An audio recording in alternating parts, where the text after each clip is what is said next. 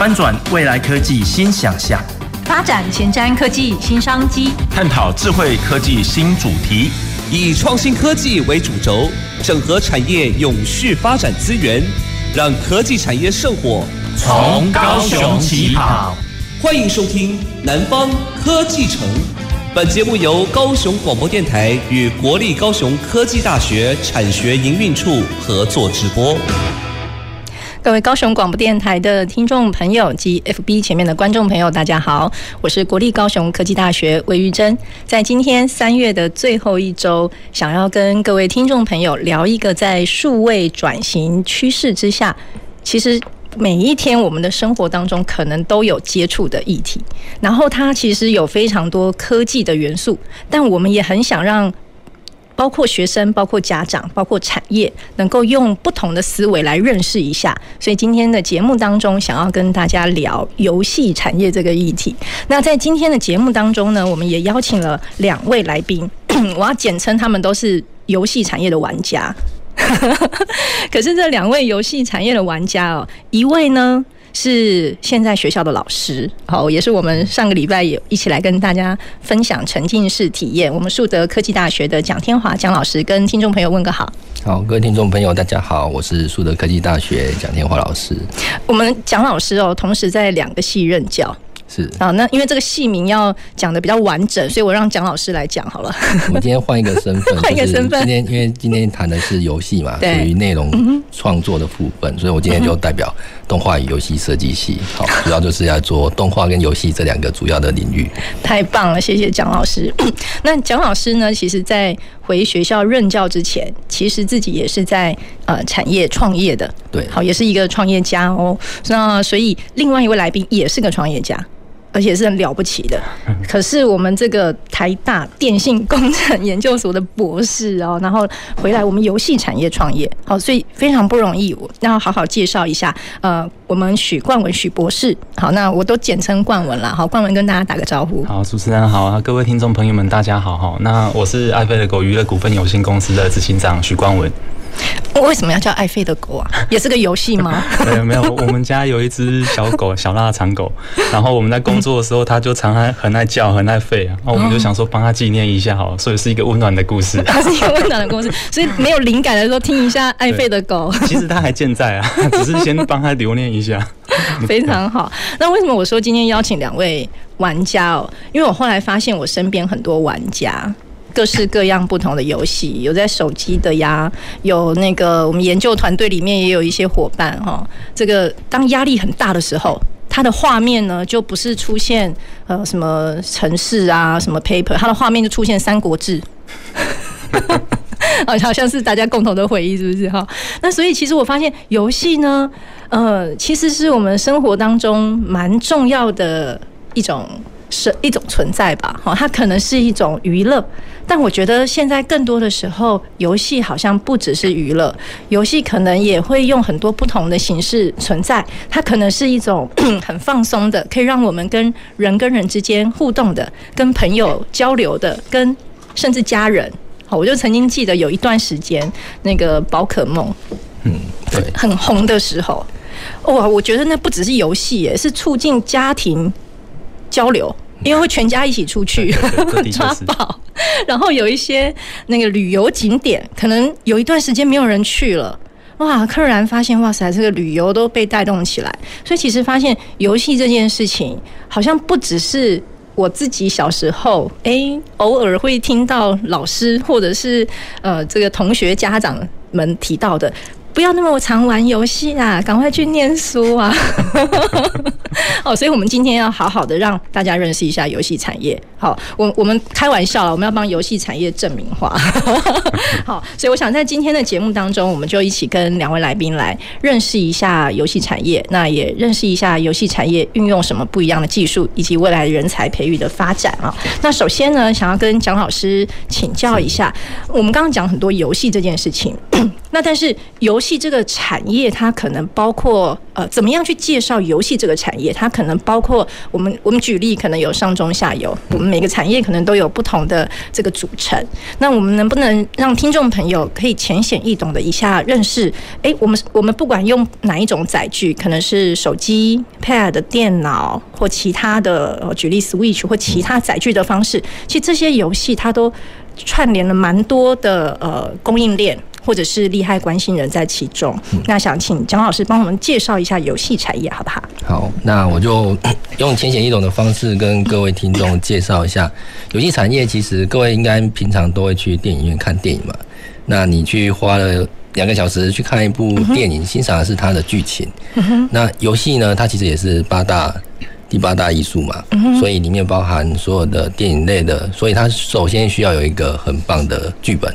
剧本对，那这个剧本呢，就包含你是属于游戏性的，还是娱乐性的，还是严肃性的游戏？那不同的族群跟目标，它会衍生出不一样的游戏类型，来符合我们所要传达给玩家或者是体验者的一个基本的观念。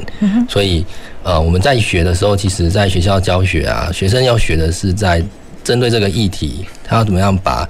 游戏性这一件事情，嗯，把它融入到它整个故事观。我们通称呃通称这个游戏是世界观啊，像我们在游游戏游戏的世界观，OK，游戏这件事情的世界观。对，那因为一款游戏能够被创作出来，最重要的核心是在它的世界观的架构，它怎么样去架空或者是。叙述啊，叙事的方式，或者是写实的方式，去帮他这个游戏架构一个世界观出来。那因为通常我们会去看电影嘛，可能我喜欢看的是科幻片，所以这这个是科幻片的故事观。那有的可能是一些比较像刚才讲宝可梦嘛，它是比较可爱的，它是小朋友就非常的喜欢。所以不同的类型就会有架空出不同的世界观，可能是真实的，可能是改编的，可能是呃同学可以。去写实，然后再做一些整合，或者是未来议题性的，那包含是教育性的，或者是一些社服团体的一些合作，这个范围其实太广了。应该说，呃，生活上的任何一件事情，你需要去传达给你的受众，我们游戏其实是其中的一种，呃，比较深入去体验的一种管道。而不是只是包装媒体的一段影片啊，一段文字能够讲解这件事情。好，哎，所以呼应一下，因为蒋老师上个礼拜也一起来跟我们聊沉浸式体验。好，所以我们假设说有有一些展览，它可能是呃你要到那个现场，或者是用其他虚拟实境的方式，它可能是在一个。比较短的时间，就像电影，对，它其实也有散场的时候。嗯、那游戏就不太一样。对，游戏就依照它的世界观，可能有的要玩很久，它、嗯啊、有的像现在的元宇宙游戏啊，对，基本上它的时间世界观就是跟现实社会是一模一样的，所以你的游戏根本就没有尽头。那也像跟着生活一样继续下去。它的时间的感觉是跟真实世界是一样的，它是一对一的 mapping 到一个虚拟的世界。哇，实在太有趣了。对，所以这样子就会慢慢的拉近我们所谓的玩家跟现实之间的距离。其实各位在日常生活中，你在工作啊，其实你每天去工作也是一个游戏，只是这个过程你要怎么让它变太真实了，好好玩一点，好真实。这件事情就大家如果都学会怎么样把它游戏化，完成这件事情。比如说我今天去 去搭个公车，我可能挑战自己，我可不可以三十分钟到公司？哎，所以这个也是一个自己帮自己在生活里面设计一个。用游戏化的方式来设计自己今天的行程吗？是啊，所以像这样子，你就可以融入很多不同的，就是转化一些转化自己的心态啦。那每件事情都会非常获得正面的意义。我我等一下回来再跟蒋老师继续请教一下游戏化这件事情。我想要先来跟呃冠文请教一下哦，因为呃刚刚其实蒋老师提到，在游戏当中有很多不同的类型嘛，有些就是很娱乐性的哈，有一些教育性的，有一。些是严肃性的，然后甚至也有很多不同的分类。好，那这些不同的分类，我们从呃冠文你们也算一个新创，而且自己也是个玩家的角度，可以帮我们介绍一下这些游戏有什么不同的类型？那这些类型又有什么样不一样的特色吗？在这边的话，我觉得其实它游戏类型真的是还蛮多元的。刚刚老师其实也有提到几种啊，就是说像就是你可能有严肃型的游戏，然后可能是有比较休闲性的。哎，我我很想问哎，大部分娱乐可以带来放松啊，会。嗯、或者是呃这个转换一下情境，这个大家都比较理解。游戏就感觉应该是很开心的，怎么会有严肃型的游戏呢？还还是会还是会有。那我我我应该是这样讲，就是说像你比如说，如果应该说你会加游戏化的成分，让原本严肃的议题，让它看起来变生动活泼有趣。它可能其实是事实上是你在，比如我们说在体验，比如说有像国外以前蛮红的一款游戏嘛，就是像比较是 VR 像类 VR 类型的游戏，它叫 Job Simulation。Job 对，工作工作模拟。那在工作模拟的过程当中，你可能就是你可能是可以尝尽各种各式各样很稀奇古怪的工作。工作本身不会是有趣的嘛？可是你在做那件事情的时候，他就把它变得很有趣，让你去体验好像那个那个那个世界，但那个工作环境大概是怎样，让你去了解。在 这个东西乍看之下，它又没有到那么严肃了。可是事实上，你可能在做一个金融的议题啊，或者说说在学习哪个金融的一个一个知识也好，或或者是怎样的，可是你用。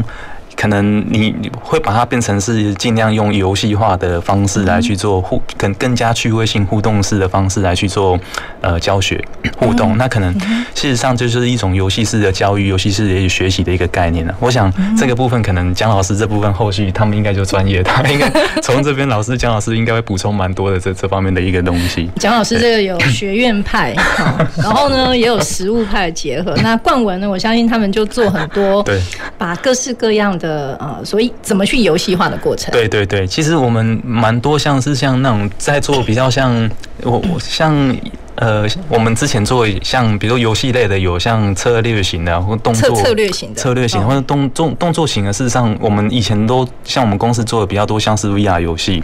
那我们做的比如说像 比较轻松的，可以多人连线一起对战的这种 VR 游戏的内容，你可能可以跟好几个玩家一起去，可能拿着。拿着可能模拟的一个法杖好了，魔杖魔法杖，然后你可以去对对抗哪些稀奇古怪的一些呃呃一些敌人啊，啊这些 怪怪兽之类的，那它就会有一些有有有游戏性出现嘛，那就是它的趣味性就是来自于跟你的朋友们一起去共享去做这件事情，那它可能可能在玩的体验的方式的话，可能就是你要想。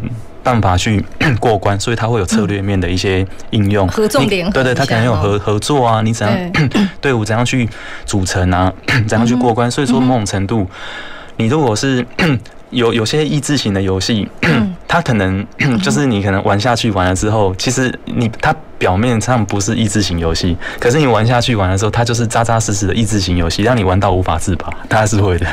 它会训练到哪些益智型的的的训练呢？逻辑会哦。其实其实像目前电如果是以电竞类的游戏来看的话，就是组织对战联盟的策略，比如说你安排打法，就好像你真的在作战一样。事实上这些东西它有一定它的 策略性的，比如说你要使用哪一些英雄角色啊，你的你自己玩家你要扮演哪些英雄角色。嗯，然后你可能是比较偏防御型的，你可能是比较偏向攻击型的，好，你可能是魔法师，你可能就可能是重装坦克型，大家怎样打你都打不痛的那一种，好，就你可能就不会受到这些伤害啊。那换句话说，它会有很多的这种攻守的组合，就好像我们在玩。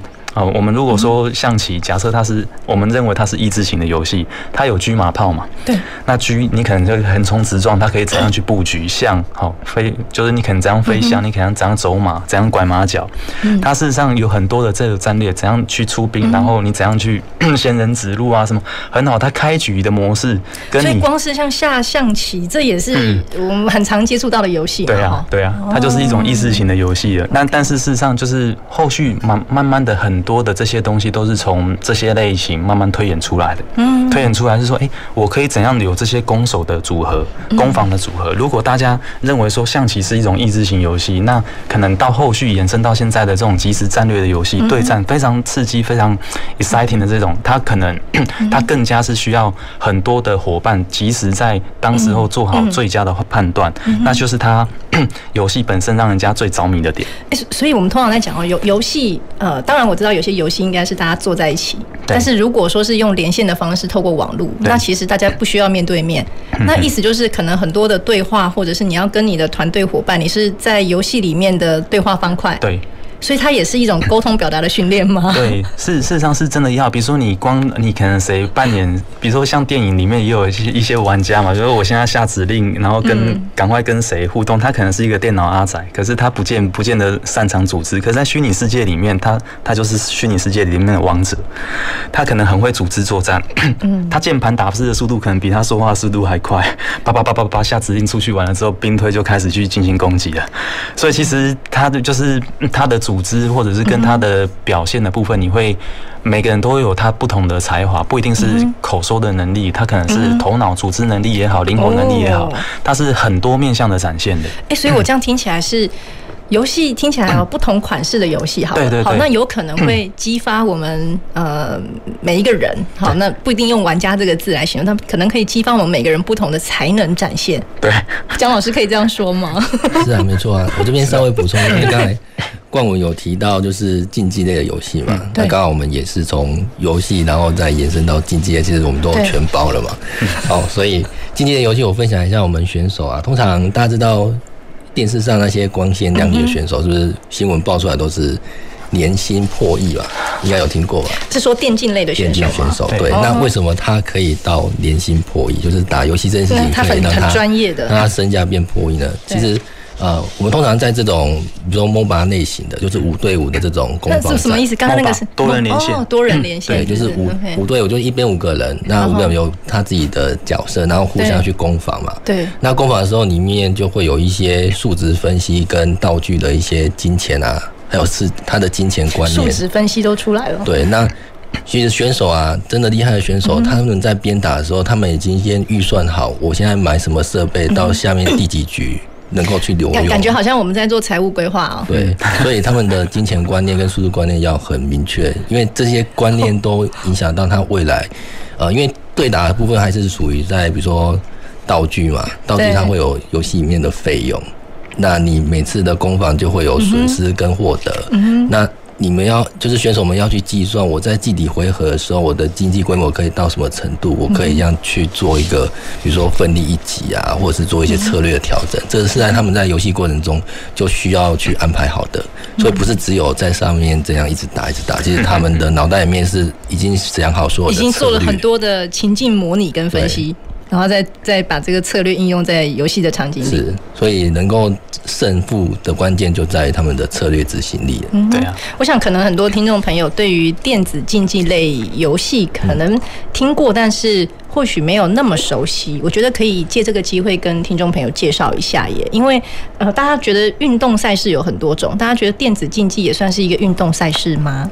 是啊，因为是啊，是哦。你看玩家都知道是，因为应应该是这样讲。我因为说比他表表象来看，如果说运动高尔夫球或者说你打羽球，这些都是运动的话，那它它本身可能就是它也是需要一些策略面，它也是竞技嘛。对。那这个竞技的过程当中，它是真的要动起来的。对。那有。有些目前像至少在电子竞技，你看他是作者，可是以后可能不见得是作者啊。譬如说什么场景？如果以后骑脚踏车，以后 AR VR 的环活动，以后虚拟人 AI 的智慧科技层真的真的出现的话，那以后你可能是直接这样进行哪些怎样的对战，你说不定的。哦，可能全身也会动起来，可能是会动起来。所以武器是真的手要拿起来的，所以不能是说用现在的规模去臆想以前的世界。就像当时当时候的麦金塔 Mac 电脑，它也就是它可能最早期它可能就只是文字输入的界面嘛。对，文字输入的界面，然后一台一个滑鼠这样子，然后后续才慢慢的把它变成是哎、欸、有视窗化的图形化的操作界面，嗯，就像现在微软电脑，那是它展现的展现内容的一种方式。那现在你看到这个是目前的这个荧幕是这样子的，可不见得以后未来十年二十年它是这样子的展现啊。它可能慢慢的，它还是会与时俱进的在前进。它是只是电竞，至少从现在它展现的形式是这样的。那回过头来，刚刚老师有提到是说啊，为什么有些选手他可以哎上亿身价？其实那个其实这个这个运动赛事里面，运动赛事的明星他也。其实每个破亿也很正常，为什么？因为他们也有除了是明星光环之外，因为大家就会看着他，赞助商会围绕着他转嘛。那大家可能就是因为大家需要，可能广告又有媒介要代言人，要有些什么，就像明星一样，他唱一首歌可能为什么会破百万？然后一一首歌可能几分钟的时间，他可能是两两三百万的收入。那事实上也是一样，他可能 demo 秀一个一个竞技一个什么东西，对他来讲就是一个秀，那广告收入全部就进来，或者是可能。大家会参与里面的，其实它就是一个生态，它不只是好像一个人在玩游戏。那一个人在玩游戏，最重要的一个人玩游戏没有那个价值产业链出现。你可能要看的是，对那个产业链有包含了哪个面向，比如说。以以明星来看的话，以比如以以前我算是电影，我也是在在影视业，我拍我拍过影视，拍过导演吗？我是 我是在做这方面的影视创作。其实回到老师，其实其实回到老师刚刚讲，就游戏跟电影电视其实很像是，他们载具媒介不一样，它把它电子化而已，都需要脚本，都需要灯光、美术、艺术设计，对，这些东西都很相像的。对，那在你在原本像这个。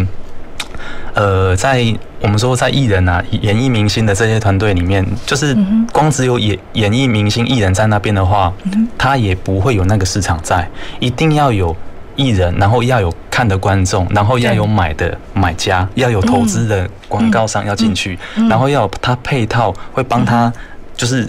有经营这个串接起来这个生态系，它才会是一个健全的东西。要不然，如果艺人有一个他自己认为说，哎，他很会打，很会唱，可没有人关注他，这个生意怎么做？不可能做起来。所以它已经形成游戏产业已经形成一个生态链。是。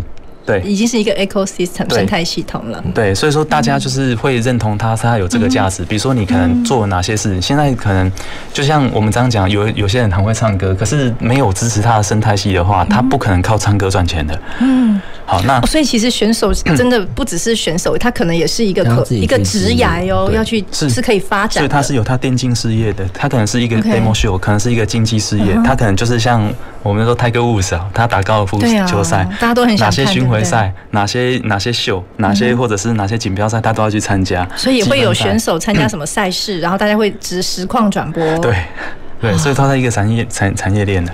OK，我这样听起来就是又呼应到刚刚一开始跟老师请教的，然后整个游戏这个产业到底是一个什么样的的形态，什么样的生态链？那刚刚冠文也帮我们做很棒的补充，哦，非常非常好，太好了。那我想要再回来跟姜老师请教，因为我觉得刚刚提到游戏化这件事情，可能在呃游戏这个产业里面，或者是在呃学校里面，或者我们在专业术语，游戏化好像是一个大家很常会这么讲的。那游戏我们可以理解，那什么叫游戏化？可不可以也让我们多了解一些呢？嗯，游戏化的目的其实就是刚才有稍微介绍，就是呃，任何的活动啊，我们怎么样想一个趣味的方式。能够让玩家，因为玩游戏的目的就是能够透过声光媒体的效果嘛，来把知识传达给你想要传达的对象。好棒哦，这句话一定要记起来。透过声光媒体的效果，把知识传达出去。而且现在的小朋友基本上都已经生活在多媒体的时代，对，你叫他去看书本的文字啊，除非是真的是家里面家教非常的好的同学。对，我们我们家教都要很好，哎，对哈。好，那如果大部分同学可能。对于吸收而言，当然是影音效果的吸收力会比较好。嗯、那我们就可以透过这些声光媒体的一些手法，来把我们的要传达的理念，透过游戏化的方式来变成是一个游戏。所以游戏化像是一个过程，它是一个过程，它是一个被转化的过程。被转化的过程。那转化过程中里面就会有用到我们一般常用的理论，就是心流理论啊。冠文应该知道，所以我们在通常在游戏化设计过程中呢，我们需要去把一些过程转化成对不同的程度的。体验者，然后设计出不同的关卡。哦，所以你像玩游戏的时候，第一关是最简单的嘛，你要让你有信心，先建构你的成就感，让你愿意再回来，慢慢的往上 往上叠。哎，这就让我想到，就是也有一些蛮多那种知识教育型的游戏，比如说英文单字啊。嗯，其实啊，这跟就跟创作都一样，因为像电影里面啊，都有三部曲嘛，就是你要有三幕剧的形式，一开始你要先让它吸引进去，然后可能是一个比较容易懂的，慢慢的在高潮迭起。对。起承转合，对对对，你要起承转合，要铺梗，诱诱他慢慢的让他上瘾。嗯，哎，所以这这个这个到最后就会很重要哎。如果已经养成他这样的，会回来在这个游戏情境里面的时候，最后最后要引导到哪个地方去，其实就。变得很关键哎，就是刚刚讲那个世界观，对不对？嗯、对，就是他在这个世界观里面，他能够达到怎么样的成就啦？嗯、那这个也是他们在社交。我觉得我今天好感动，在游戏世界里要达到了成就。对，因为现在好像人跟人之间的接触越来越困难了，而且又疫情的关系，对不对？所以所有的虚拟化的方式，能够在线上进行所谓的生理需求的满足、成就感的满足。那当然，我们会很希望说，在游戏世界里面得到的成就。或许也能够转化为在真实世界里面对不对？因为我们虽然虚拟的世界很美好，我们人免不了还是要人跟人的互动嘛，是对不对？那游戏也办有办法达到这样的效果吗？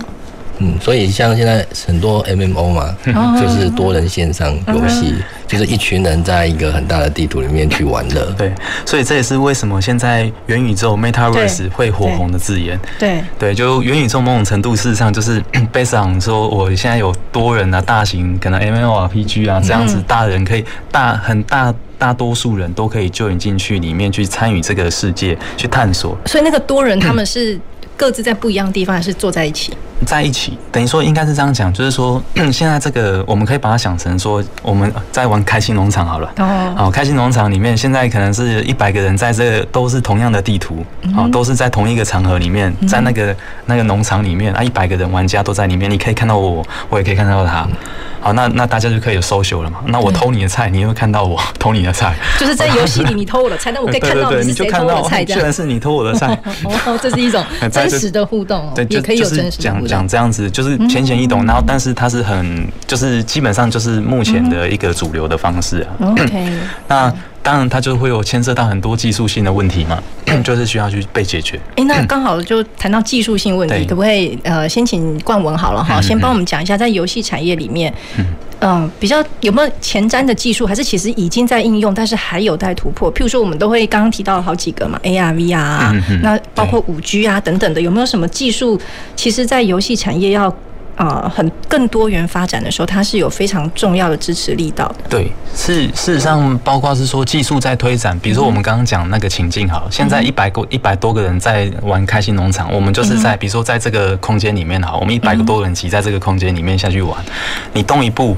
然后，可是我是在我家里面去操作的嘛，你也是在你家去操作你的你的这只玩偶。嗯，那换句话说，就会有网速的问题嘛，因为不能那个。对，它会有同步的问题，因为我做了，比如说我现在做了举手的这个动作，那你也要看到我举举手嘛。那换句话是说，我们就是我在这边举手了，你也要看到我举手。换句话说，我们现在假设那一台电脑，好，现在我举手了。那你看到我的我的举手的时候，你必须要同步传达讯息到你身上，所以会有连线同步的问题。嗯，那你网络速度不够快的话，我我这边举个手，你还没下指令，你不知道我要做些什么东西，这不用打了，这游戏就不用打下去了。所以它技术基本上为什么是说要有这些技术的加持？然后为什么像呃基本技术这它是一定会去，就是包包括是说，如果大家一百多个人在这个环境里面。然后我们要去进行这个运作的话，你在 三 D 美术啊，你在运作游戏引擎里面，怎样让它能真正能跑得动这个城市，它效能负载的 OK？那事实上，包括你是不是用云端的的解决方案下去做处理，事实上都有。对对对，云端的解决方案。对对对。OK，所以其实这样听起来就是说，呃，刚刚借着蒋老师跟冠文的分享，我们大概知道游戏这个产业不是我们只是看到这一款游戏。嗯，或它是什么样的游戏？其实它背后包含的非常丰富的跨领域的合作，还有非常多技术到位，才能够成就一个这么多人共同参与的游戏，而且是还可以在游戏当中获得一些成就感。对，好，OK，好，那我们上半场先跟各位听众朋友聊到这个地方，我们稍后回来。走进时光隧道。城市的璀璨风光，高雄广播陪伴你探索。FM 九四点三，减碳生活运动开始，再升值要，环保快。要，脚踏车，脚踏车，脚踏车嘞。报告班长，脚踏车被它的主人骑出去了啦！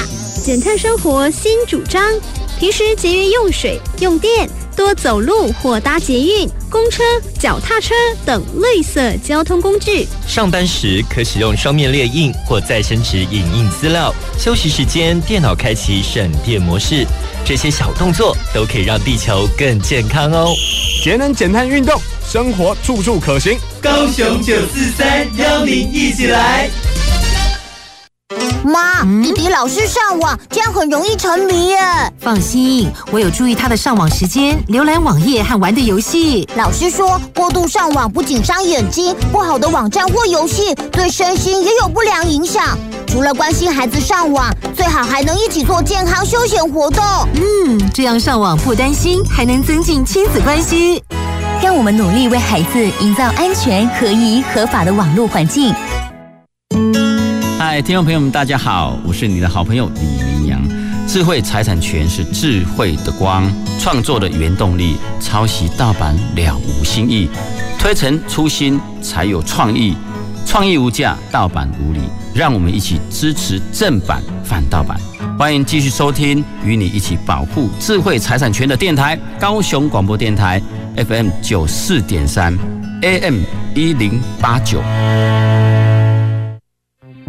大家好，我是内政部移民署署长钟景坤。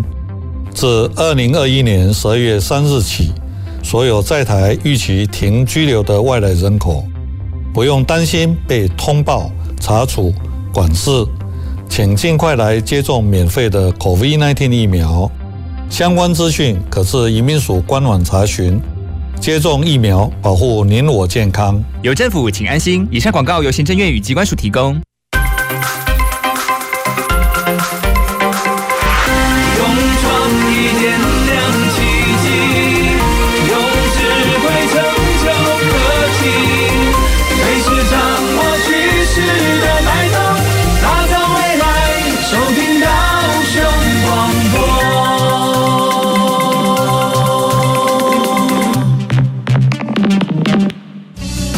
前瞻的，未来的，您现在所收听的是提供您最多科技产业新知的南方科技城。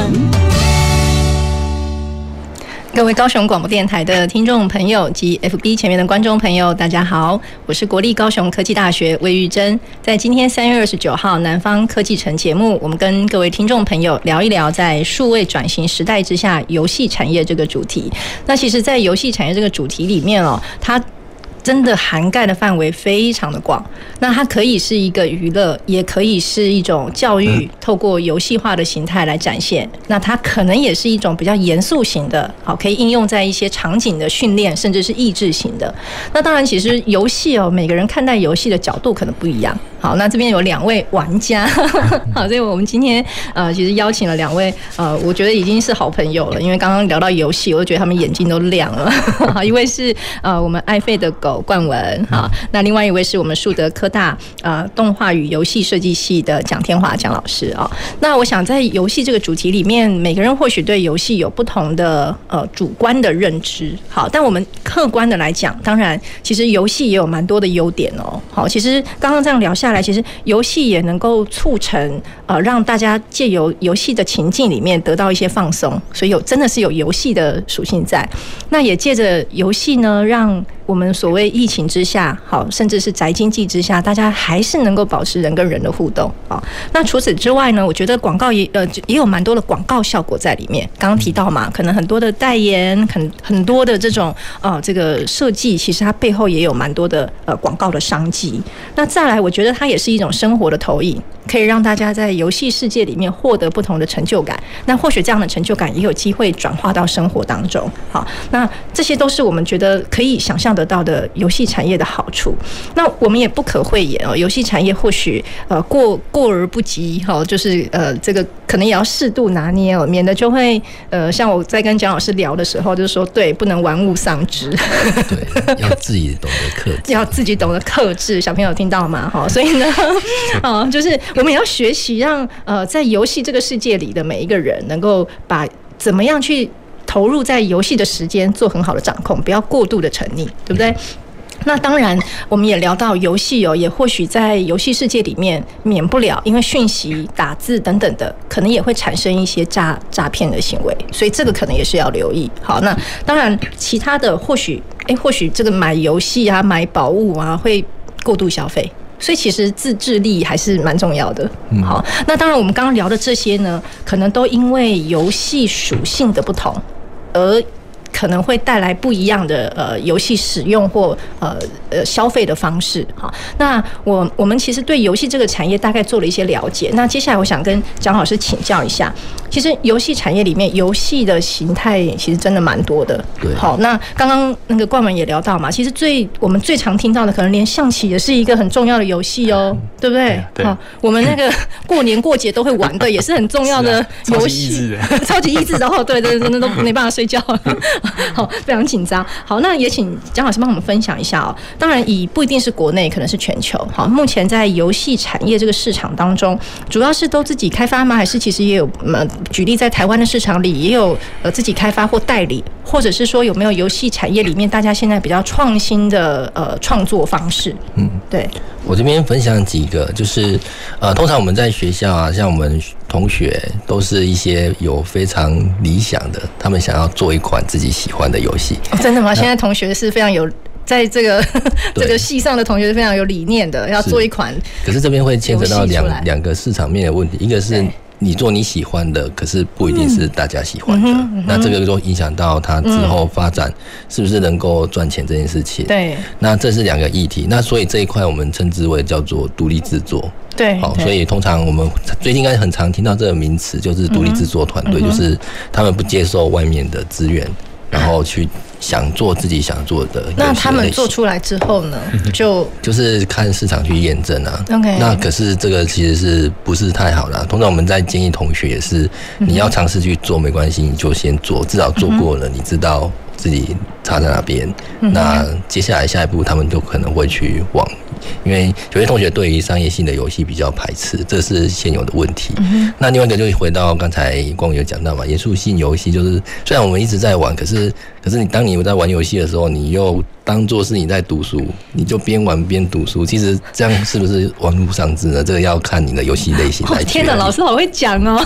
对，真真的是这样。哦、像我们我印象当中做这方面的一位，哎，台大叶秉成老师嘛，对、嗯，他们在做的这个，也就是在做 Pokemon 嘛，是是是，哎，就是他是做类似，就是也让小朋友啊，基本上你去解，嗯、其实大学生你就解几率啊，然后去把它当成是过关闯关，你真的是去解这些谜，一关一关的这样解下去，你就会有排行。竞争赛啊，那种成就感，对，你慢慢学会了，那你你可能学的进程，学数学也好，学其他语言也好，用这样的方式，它是有竞争性的，而且它是突飞猛进的。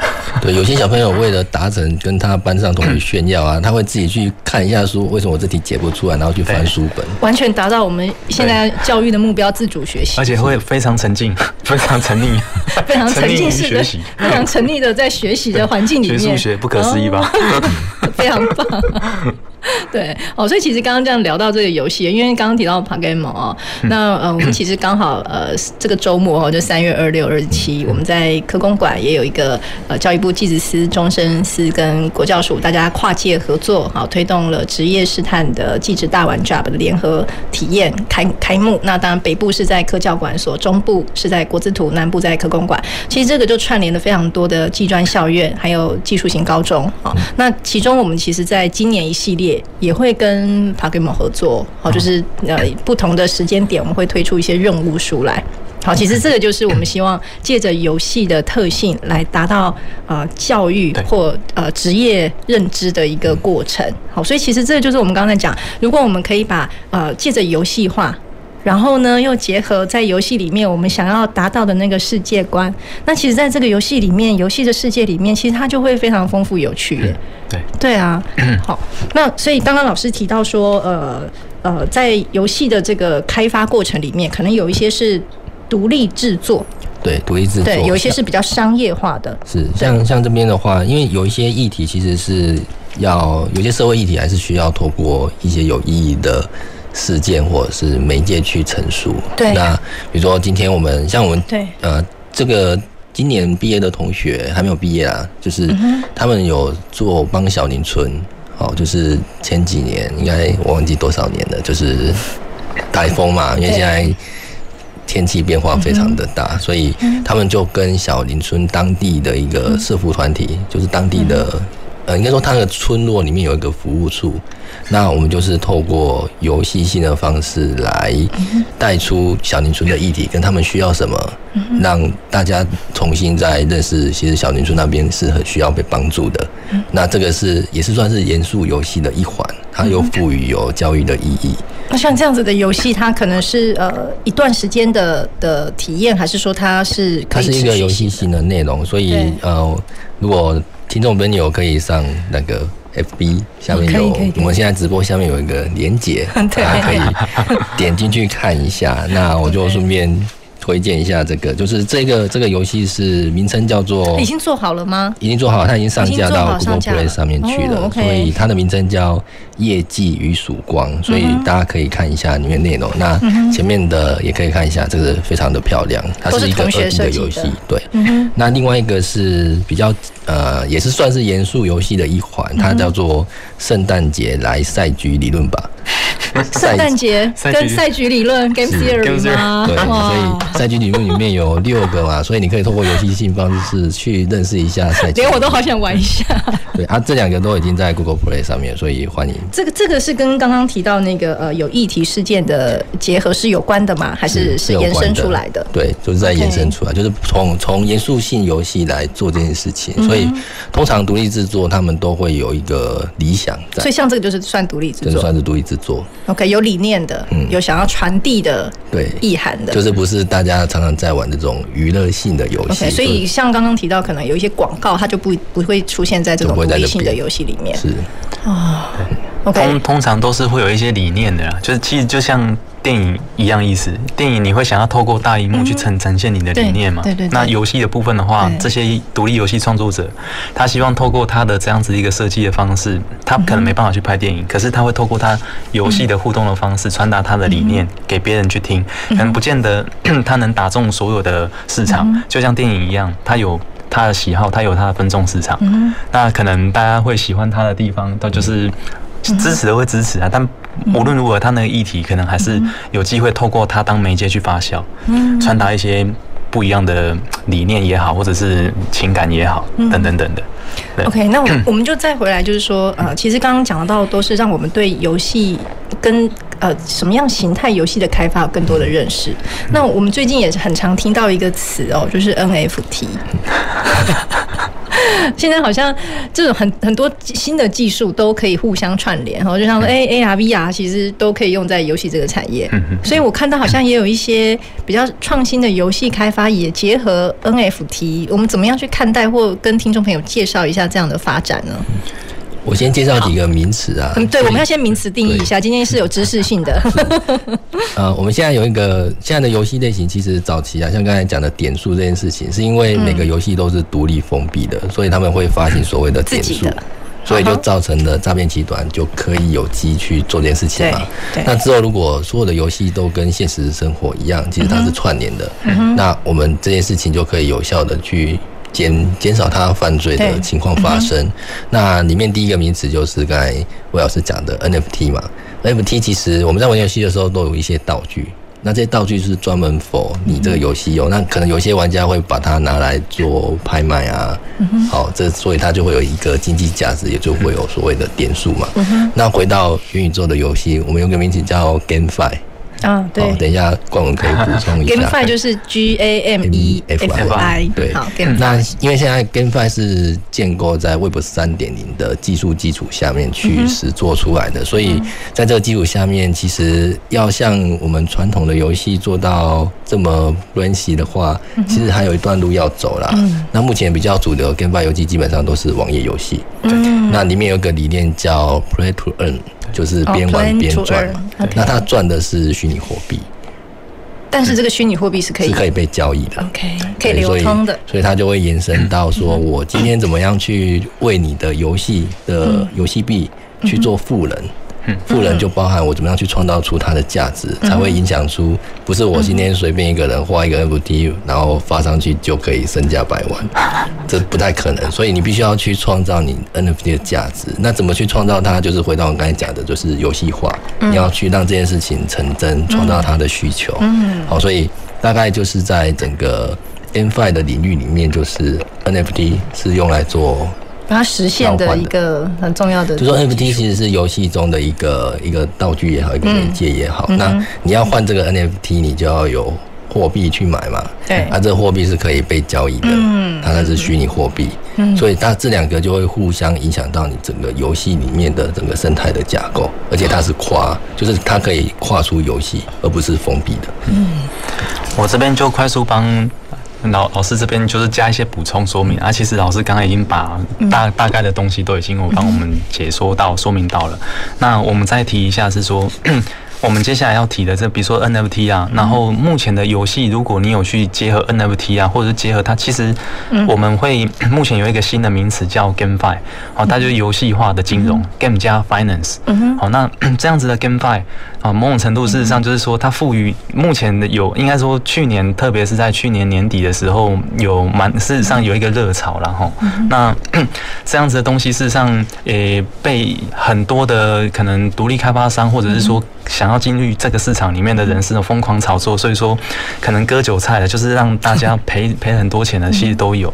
那我们先讲讲它的本质理念，好，其实是其实 玩游戏或者做这件事情，不见得是诈骗，它事实上可能是其实就是一把刀嘛，在双面刃，看你是用途是你要往好的用，还是往。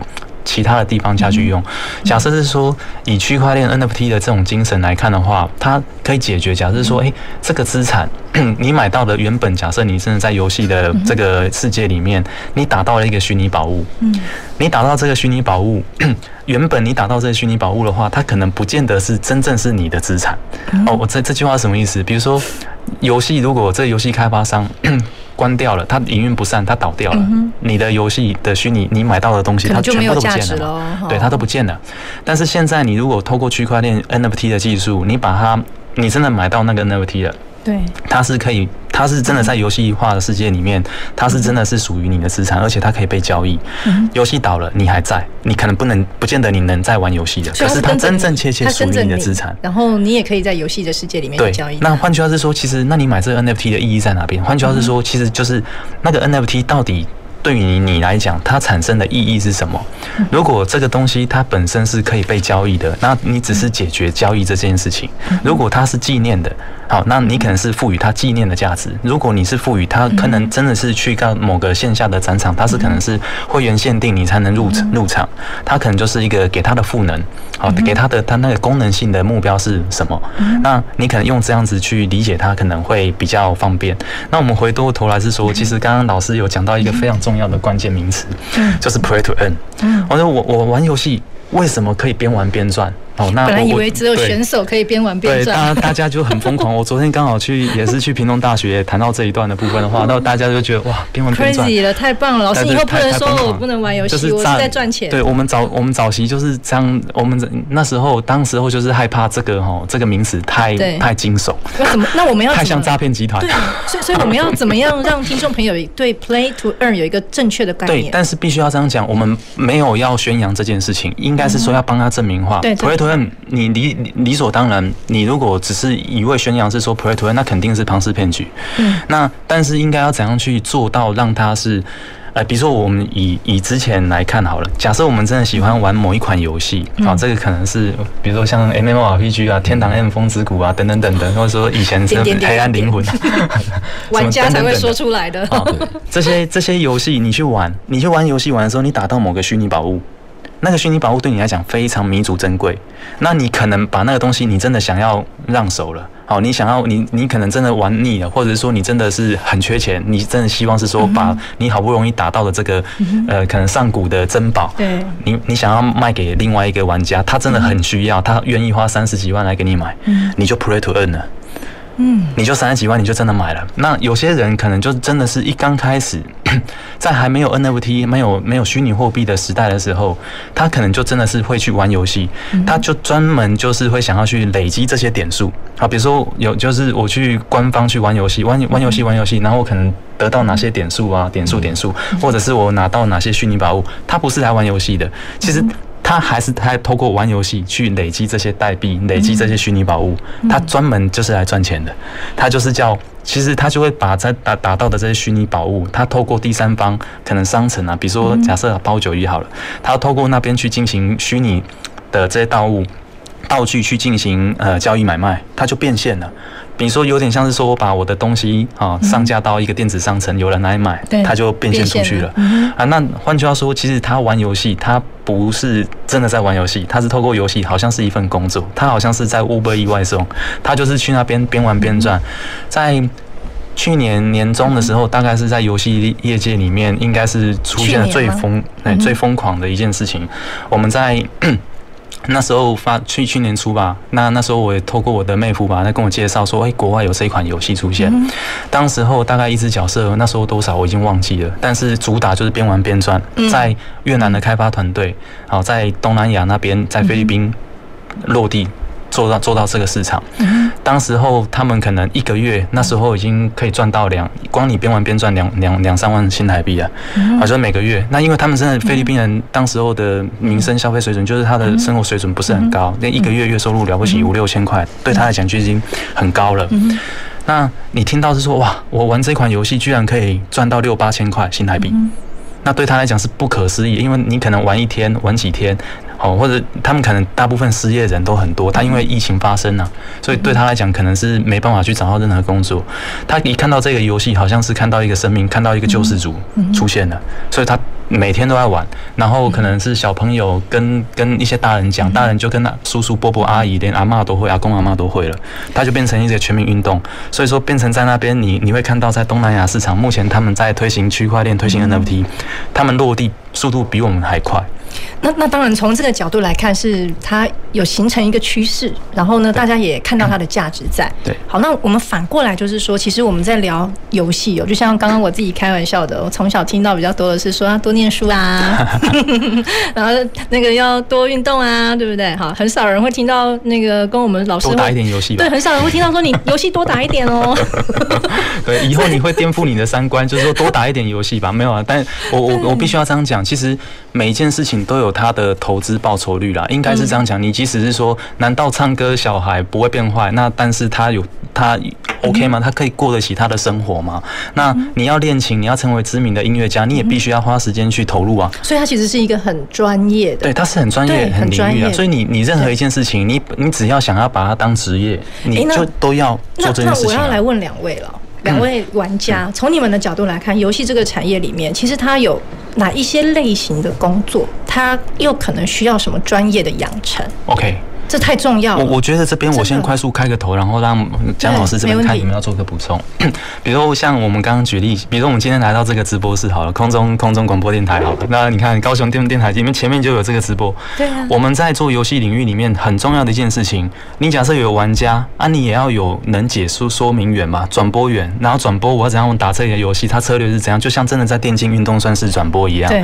它需要有这个 camera，需要有转播组，所以所有网络建设，所以我们在看。运动赛事的转播在游戏产业里面都需要，所以你所有 infrastructure 跟所有的这些 member，你全部都要都要有，它才会成成就这件事情。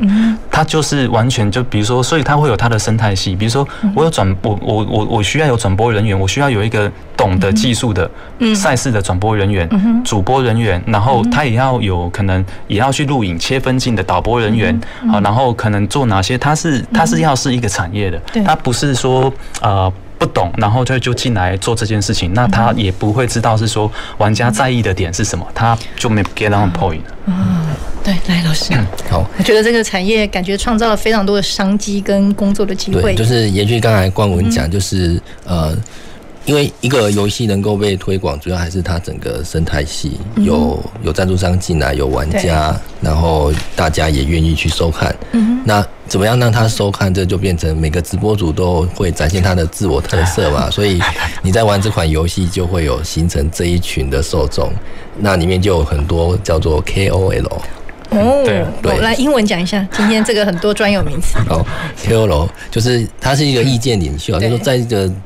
呃，这个族群里面，他就是能够代表发言，那他后面就有一群受众在嘛。对。好，那在这样的基础下面呢，在整个转播里面就包含，比如说我们今天节目制作出去，嗯，那像我们在转播的时候，其实需要很多的人员，包含摄影啊，包含字卡，还有动态。所以像今天在直播的时候，可能大家看的是一个摄影机，然后下面加了字卡。可是我们在电竞转播的时候呢，是不是这样子的？比这个要复杂好几倍，可能 可能你的转场啊、进广告啊，还有赞助商，整个都会进来。哦，那那个 rundown 要非常仔细的。对，而且我们的每分每秒都要很准时，跟其实跟广播电台是一样的，就是。细到秒就是要很准时。嗯，那在这样的一个生态下面，就需要有呃，为什么我们像我们动画游戏跟电竞会是两个系？因为我们没有把它合在一起，因为其实这两个族群的。他们的专业训专业训练养成也不太一样。对，所以像刚才讲的，我们今天谈的是游戏，所以要做游戏，它需要有一些理想，有一些创作的能力。那如果是拿来做整个行销应用呢，它必须要去能够表现自己、自我表现的能力跟整个媒体的融合，这是他们需要去养成的素养之一。嗯，对。就是就是所有东西基本上都还是需要有先投入一开始的一些努力啦。如果不不肯不劳而获嘛，就是说我做着好像做哪些事情我就可以，嗯，好像就有收入回来。所以其实不是说在游戏这个产业里面从业，然后我们好像就是在玩游戏，好像都在 relax。其实不是，他其实非常专业的耶。诶，应该是说你如果想要变成电竞选手的话，只要他想要变职业的话，他可能就要这样去去做，他那是他的。专业素养就像演员要有演员的专业素养，音乐家要有音乐家的专业素养。但是如果你是单纯打游戏，那单纯打游戏，我们就会觉得它是沉迷的一个动作了。但是你如果是对，但是你如果是做游戏，它是有目的性的，有一些功能性的，有一些不一样特色的部分的话，他可能你看到他在玩这件事情，他是真的以后他是真的想要成为那个职业的选手，他是他可能身价上亿，他 他不是不是可能搞不好比我们高很多，那都不不是我们可以预测的。所以，所以这样听起来，其实，在游戏产业里面，当然有我们所谓在玩游戏本身这件事情嘛。好，就是这个这个游戏产业的消费者，我们也有。如果你想要真的成为一个非常专业的，嗯，好电竞的选手，这可能也是一个呃 career 一个职业。那除了这个之外，刚刚我们提到嘛，包括你要有脚本。你要有，甚至这个声音，然后美学、艺术、设计等等的，然后甚至要刚刚讲到你那个网络网速，你也要够跟得上。所以其实它不只是刚刚讲选手这件事情哦。对，没错，对不对？所以它还会有制作团队成员，比如说我要美术，我要有城市设计人员啊，要脚本编剧人员啊，要有游戏测试人员啊，要动画什么很多很多，它是一个产业链。嗯。所以在你要成就一个东西的部分的话，它是需要有相关上。下游的 member 全部进去，他才会有完成这件事情。嗯、那当然，你如果玩游戏是基本的，是说可能你会去了解，是说哦，你至少要会听歌，你才会去想办法去唱歌吧。嗯、那你玩游戏是基本，你想要入行的一个基础的一个东西，嗯、那你才会知道说哦，我玩游戏以后会不会变成我的职业？嗯、那我可以选择在这个职业当中，我扮演哪个角色去前进？对。对 OK，好啊。那我们在今天的节目当中，其实非常高兴邀请两位资深的玩家，而且从不同的面向，从人才的养成，从这个产业的整个结构、这个生态链、生这个生态系，跟大家介绍数位转型之下的游戏产业。所以在今天的节目当中，我相信也让各位听众、观众朋友，我们不同的呃年龄层、好家长们，好好的认识了游戏这个产业。那希望今天的啊、呃、这个讨论呢，也能够帮助大家对游戏产业有。有更多元、更深入的认识。那么今天的节目我们就进行到这里，我们下周再回到前瞻的科技的未来的南方科技城。谢谢两位来宾，谢谢，拜拜。南方科技城节目由高雄广播电台与国立高雄科技大学产学营运处合作直播，感谢您的收听。